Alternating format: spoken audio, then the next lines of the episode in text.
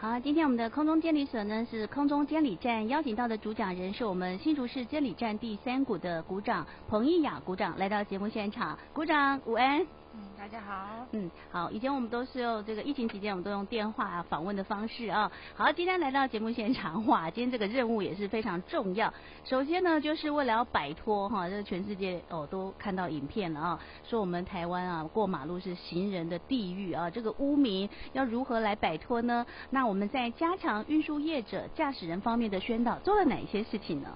为了保护行人并提升非号志路口的安全哈，我们现在不断的。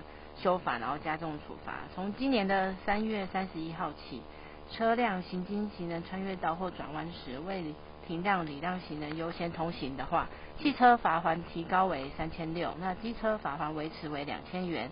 那如果车辆遇到闪光红灯未停车再开，大型车罚锾提高为一千八，小型车罚锾提高为一千五，那机车罚锾提高为一千二。所以要请各位用路人遵守交通该安全，并注意。路口的行车安全。那本站呢，也会在九大运输业的相关的会员大会呢进行相关的宣导，嗯，并请业者确实遵守相关规定外，那驾公司呢也要针对驾驶人进行教育训练并宣导，嗯，以维护用路人的安全。是好，那大家有感受到了哈，这个罚锾提高哈，是为了要加深大家的印象啊，也希望大家呃，这从今天开始，我们下了车就是行人嘛，一定要多多的礼让行人，尤其这两天又发生了哈，这个让大家都很舍不得的一个新闻。好，那接下来呢是有关于货物捆绑好，安全没烦恼。好，我们请问股长啊，目前这个货物装载如果不稳妥，散落物的这个法则是什么呢？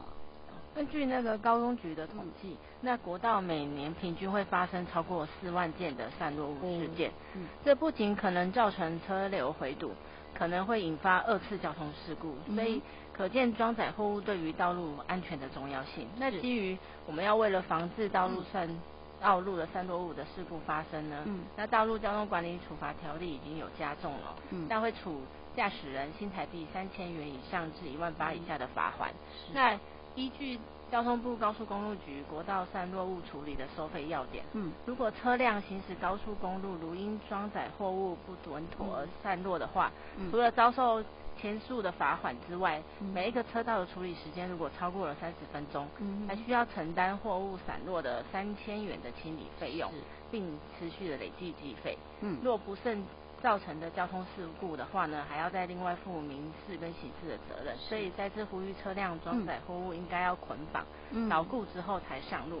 那另外呢，我们新竹区监理所也有编辑一本叫做《车辆装载货物指引手册》，是国内第一本。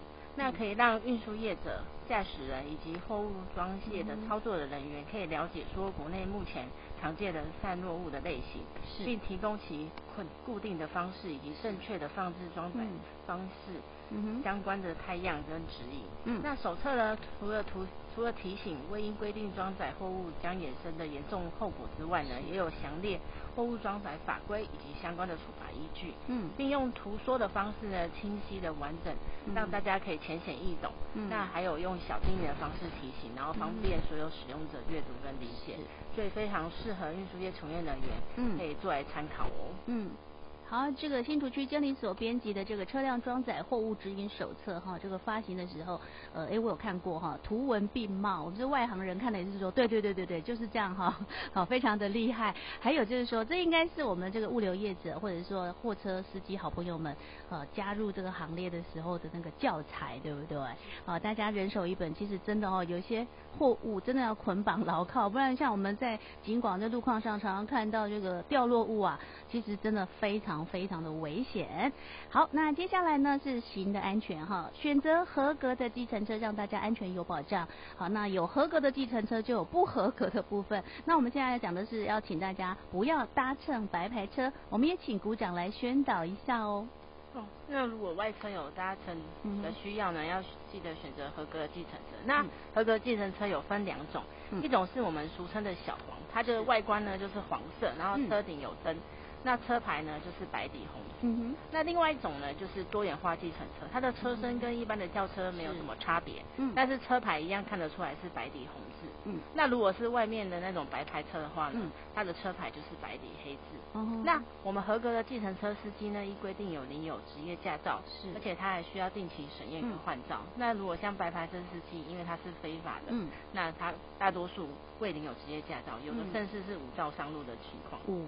那我们合格计程车还有投保乘客险以及强制汽车的保险。嗯。那非法的白牌车，呃，就没有投保这相关的保险。嗯。那如果搭乘非法的车辆发生交通事故或是纠纷的时候，嗯，可能会造成民众求诉无门的状态。嗯。所以白牌车呢，不属于公路监理机关列管的营业车辆，嗯，不得载运引客。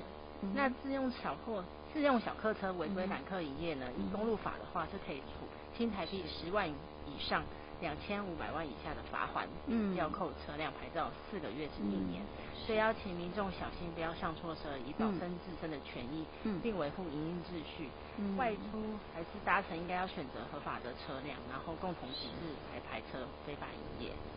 好，是昨天还是前天的新闻哈？大家讲说，哇，台七十四线这个呃这个电动车哈，非常知名的品牌，哇，撞成一团废铁哦。当然人也很年轻哈，二十岁，还有一个三十多岁的一个呃这个呃驾驶朋友，就直接就。